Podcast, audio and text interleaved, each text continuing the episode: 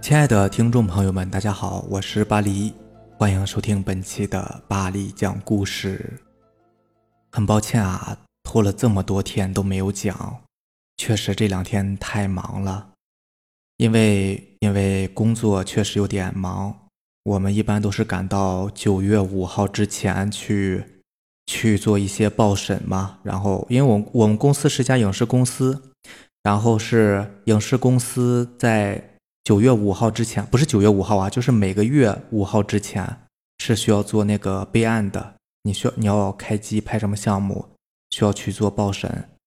然后我们是在现在马上要到五月了，五号了嘛？五号之前我们要囤一些项目，然后去报审。因为过的项目，呃，一般都比较少，卡得很严嘛。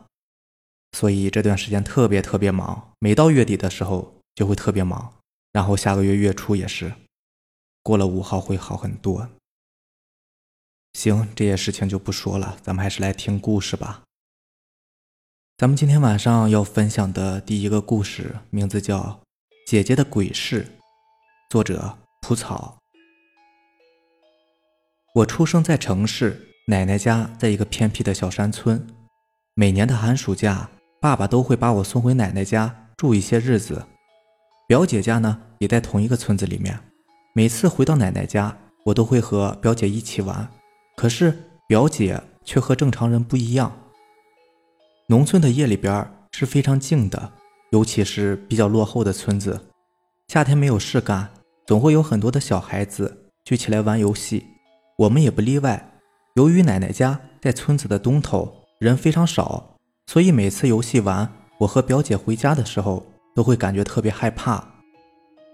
有一次。我们像往常一样往家里走，忽然姐姐紧紧地拉住了我的手，说：“丫头，别吭声，别回头，跟着我快点走。”我害怕极了，然后就任由姐姐拉着，赶紧往前走。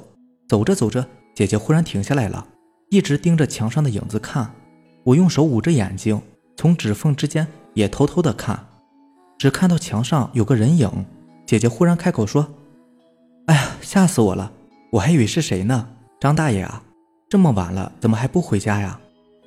然后没有回应，我把手放下来，怎么也看不见人，我就问姐姐：“哪有什么张大爷啊？”姐姐用手指了指墙根，说：“那不是吗？那，哎，人呢？可能回家了吧？咱们也回家吧。”半夜就听见村里面有救护车的声音，好像是一阵忙碌，然后走了。第二天早晨，我问奶奶怎么了，奶奶说。张大爷昨天晚上心脏病犯了，然后急救车拉走了。啊，奶奶，我们昨天晚上回来的时候还看见张大爷好好的呀，还出来遛弯呢。奶奶让我们别瞎说。奶奶说他早就瘫痪了，我们肯定是看错人了。第三天的时候，姐姐一大早来到奶奶家找我，带我去水库玩。太阳渐渐的落山了，天也黑了。我和姐姐还有小伙伴们。从水库往村子里面走，走到村口的时候，姐姐又停下了。哎，张大爷，你怎么在这儿啊？你身体没事了吗？怎么就你一个人出来了？我送你回家吧。我顺着姐姐说话的方向望去，却什么也没有。瞬间我就哭了。姐姐，姐姐，你别吓我，哪有什么张大爷？那没人呢。啊！我们俩瞬间就明白了，撒腿就往家跑。回了家，惊魂未定。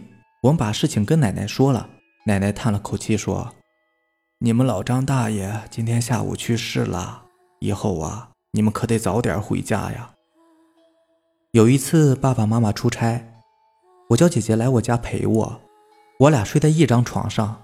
半夜我起来上厕所，回来的时候忽然发现姐姐睁着眼睛，表情痛苦地看着天花板，我吓坏了，一直叫：“姐姐你怎么了？别吓我！”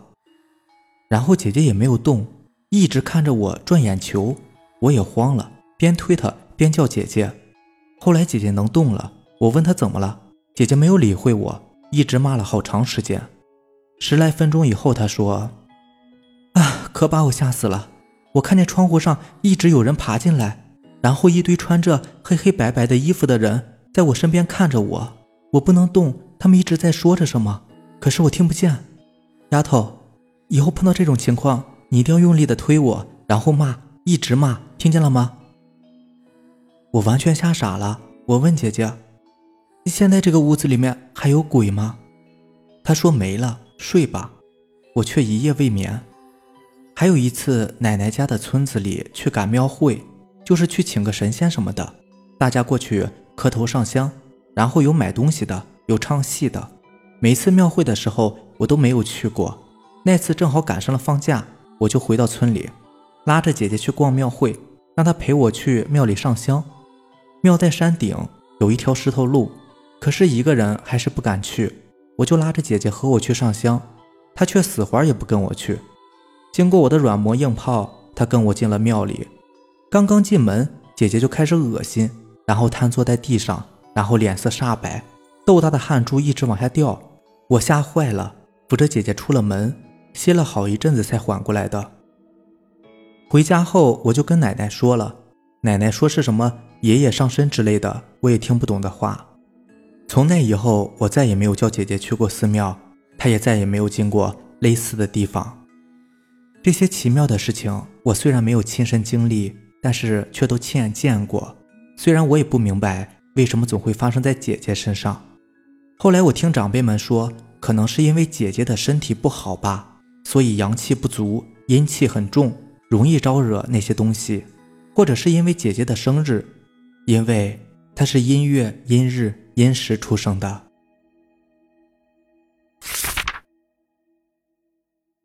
第二个故事的名字叫《夜半鬼推磨》，作者穿过地狱的风。奶奶小的时候生活在农村，那个时候是很苦的，经常吃不饱穿不暖，粮食在那个时候可是农民的命根子。如果你听说过青纱帐的说法，那说的就是高粱。那时候的小麦、水稻都很少，尤其是北方都种高粱，高粱也是那个时候人的主粮。红红的高粱看起来很好看。可是吃起来又苦又涩。等高粱熟了的时候，就会用镰刀把它们收割回来，然后把高粱穗儿上面的籽儿给打下来晒干了，再用那很重的石磨来回把它们碾成面。经过这最后一道工序，才算是可以下锅的高粱面。石磨几乎家家都有，不过拉磨的驴可不是每个人都买得起的。奶奶那个时候就属于是买不起的人家。所以，她和爷爷就是靠着一膀子力气推。奶奶家的隔壁是二婶子家，他们家的孩子多，大大小小的有六个，打的粮食不够吃，还时不时的有土匪来劫粮，所以日子过得是相当的困顿。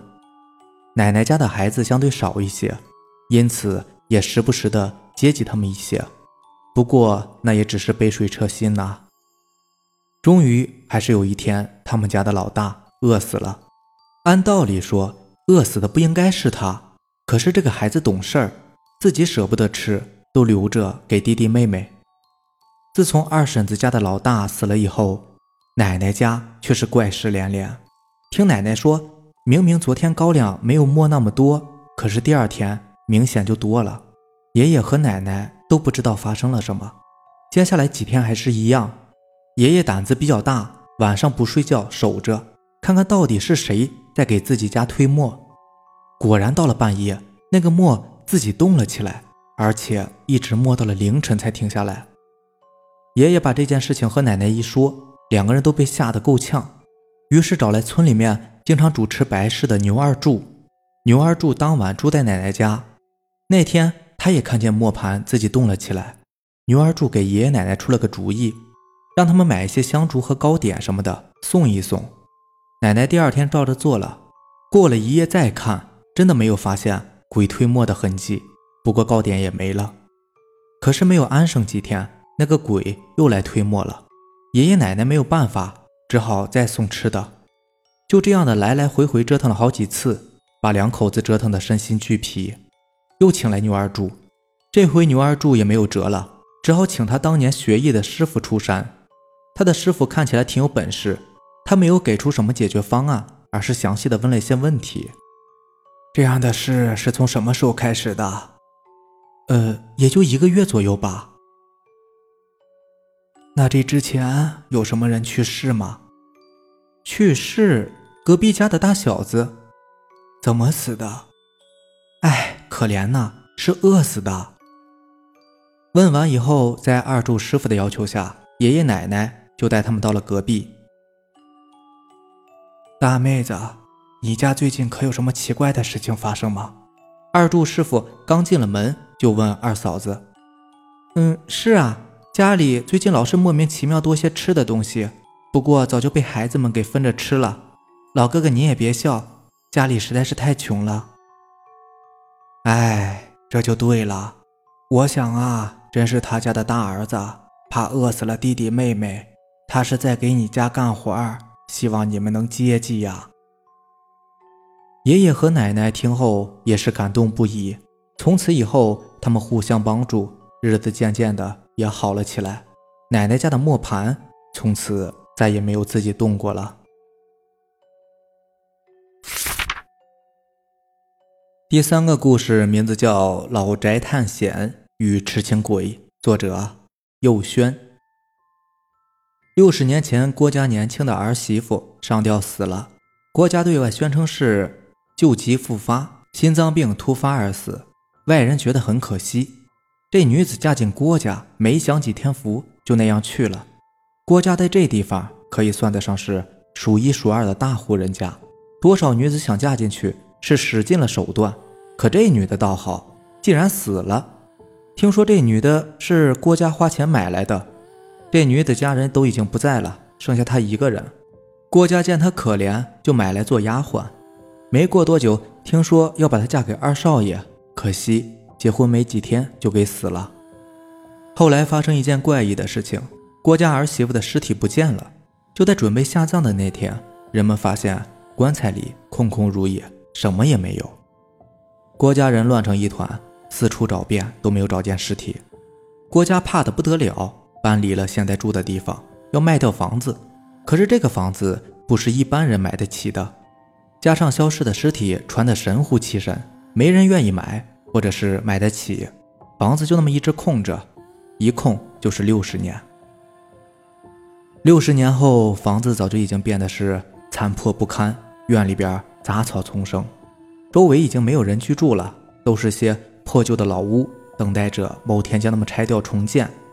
夜晚，郭家老宅进来几个人，三男两女。他们在听人讲了当年郭家儿媳妇尸体消失的事情后，感到很好奇，忍不住就想进来探险。再过不久，这片区域就要被拆了，盖新房，好像是要建新的小区。再不探险，以后可就没有地方了。几个人从一处塌掉的院墙进了院儿。此时夜深人静，突然刮起了一阵怪风。那股风在五人之间来回打转，又突然吹向了郭家老宅二楼的一处窗户。窗户被吹落，落在地上，咣当一声，吓了五人一大跳。这时，一个叫做武艺的男孩指着窗户，哆哆嗦嗦地说：“啊，哎，鬼！有鬼！有鬼站在窗户旁边。”说完，转头就要跑。被一个叫做韩爸的男生一把抓住了衣服，骂道：“胆小鬼，你仔细看清楚了，那是鬼吗？是破旧的窗帘在飘。”韩爸说完翻了个白眼。武艺仔细一看，还果然是那样。他不好意思的笑了笑，怪自己太紧张了。说完，几个人进了郭家的宅子。刚刚落下窗户的二楼，一个身影探出了身子，看着五个人进了屋。这个身影的肩膀一高一低。呈现畸形，看着所有人进了屋，他才缩回身子，隐藏在黑暗中。五人进屋后，发现这个屋子可真大呀！大家都拿出带的手电筒，四处照明。屋里面已经没有了家具，只有墙上的几盏破灯。五人穿梭在各个房间里，感觉既紧张又刺激。一路上，几个人猜测着郭家媳妇尸体为什么会消失，又去了哪里。一楼被几个人查了个遍，一无所获，就去了二楼。二楼当年是用作卧室和书房的，同样的，二楼也是被搬得空空荡荡。当其中一个卧室房门被打开后，里面竟然站了一个女人。女人穿着一身老式的佣人服装，扎着个大麻花辫儿看不清模样。还没等五个人害怕尖叫，女人冷冷地说：“你们快走吧，被他抓住就出不去了。”五个人虽然不知道女人说的他是谁，但此时都害怕起来，拔腿就往楼下跑。来到楼下，大门竟然不见了，只剩一堵白墙挡着。回过身，看见一个身影突然出现在楼梯上，几个人吓得尖叫起来。这个身影跟个怪物一样，他的肩膀一边高一边低，导致他的一双手看上去好像是一个长一个短。他下半身倒是很正常，身高跟普通的成年男性差不多。韩爸拿着手电筒往怪物身上一照，吓得差点把电筒扔掉。只见那个怪物口鼻歪斜，眼睛凹进去，一张脸仿佛是被球踢过那样凹进去的。怪物一步步的走下楼梯，口中喃喃自语的说：“你们也是来抢我的杏儿吗？你们也是来抢我的杏儿吗？”见前面的门消失了，五个人找着窗户，没想到屋里的窗户也消失了。怪物离得越来越近，他冲着几个人喊了一声。你们谁也抢不走我的杏儿！说着便冲向了五个人。倒霉的武艺被怪物抓个正着，怪物掐着武艺的脖子，想要掐死他。另外四个人急得团团转，屋子里边空空如也，连可以砸怪物的东西都找不着。背包里边除了带的手电筒和零食，防身武器是一样都没有。四个人管不了那么多了，掏出包里的东西，纷纷扔向怪物。就在武艺翻着白眼，快要窒息的时候。那个穿着佣人服装的女人出现了，她的声音依旧很冰冷，说着：“郭大少爷，你就不要再害人了。整整六十年了，你我还留恋在这个地方，不入轮回。再这样下去，你我都会魂飞魄散的。放了他吧，让自己也少些罪孽。”原来这个怪物是郭家的大少爷，他放开了武艺，用他认为的温柔的眼神看着女人，喊道。杏儿，杏儿，你同我说话了。郭大少爷站着一动不动，痴情的看着叫做杏儿的女人。杏儿不再理睬大少爷，开始向众人讲述往事。六十年前，郭家见独身的杏儿可怜，买了她来做丫鬟。不久，郭家大太太说要把她嫁给二太太所生的二少爷。杏儿满心欢喜。二少爷长得英俊，又读过不少书，她很是喜欢，害羞的答应了大太太。可是成亲的那天晚上，一切都不同了。与他拜堂的虽然是二少爷，可实际洞房的人并不是。郭家的二少爷知道自己有一个哥哥，可是从来没有见过。既然哥哥不方便和杏儿拜堂，他就当是帮哥哥一把。反正他对杏儿也没什么好感。晚上，郭家大太太在杏儿吃的食物里面下了药。等到醒来，她发现旁边的人竟然是一个从来没有见过的怪物一般的人。后来，她才知道这个人是大太太的儿子，对外宣称已经死了的大少爷。说是这个少爷一生下来便有病死了，可实际上并没有死，因为是一个畸形儿。郭家不敢说出去，怕有失颜面。这个畸形儿是大太太第一个孩子。便偷偷的养了起来。大太太娘家有些势力，所以郭家的人也没有反对，睁一只眼闭一只眼，直到孩子长大。大少爷虽然长得畸形，智商也有些欠缺，身体却没有问题，所以大太太骗杏儿给自己的儿子当老婆，希望能够延续自己唯一孩子的香火。没有想到杏儿性子那么倔，以为用锦衣玉食能骗得他自愿待在大少爷身边。没有想到，他竟然选择了上吊自杀。死后某天晚上，大少爷竟然要求母亲把杏儿的尸体给他，他要和杏儿死在一起。大太太对自己唯一的孩子心软了，让他偷了杏儿尸体，骗人说是尸体不翼而飞。郭家其他人都不知道原因，害怕的要搬走。搬走时，大太太没有带走自己的畸形儿子，是儿子自己要求留下来的。他要抱着杏儿的遗体和他永远在一起。郭家人全搬走以后，地下室的大少爷抱着杏儿的尸体也死了。地下室很隐蔽，平时除了大太太有钥匙和大太太心腹仆人允许进入外，其他人对地下室都是敬而远之的。那个年代，人们只管有饭吃、有钱拿，没人愿意去管大户人家的闲事，自找麻烦。两个人死后，灵魂还留在这座老宅里。杏儿每一日待在二少爷曾经待过的房间里，她怪自己当时太过于天真，自己一个丫鬟怎么配得起二少爷呢？但他不恨二少爷，痴情的做着和二少爷在一起的梦，而畸形的大少爷则待在隔壁守着杏儿，因为杏儿烦他，不愿意和他靠太近，他只好待在隔壁，这是离杏儿最近的距离。后来这所屋子里面也进去过好奇探险的人，如果是晚上，大少爷就会杀了这些人，他认为这些人是来抢他的杏儿的。杏儿不管大少爷在做什么。只是痴情于对二少爷的想念中。讲完整个故事的经过，杏儿去了二少爷的房间。已经过了六十年了，他不知道二少爷是否还活着。按这个时间算，他应该很快就能和二少爷重新见面。今天他要做个了断，离开这个老宅，去阴间报道了。如果能转世成人，他想和二少爷做夫妻。